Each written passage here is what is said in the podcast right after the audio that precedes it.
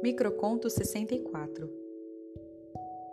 Aquelas mãos pequenas, que vazam da roupa branca larga, tocam de leve o couro, fazendo animar, vibrar e liberar sons graves, médios e agudos, que entoam música ancestral.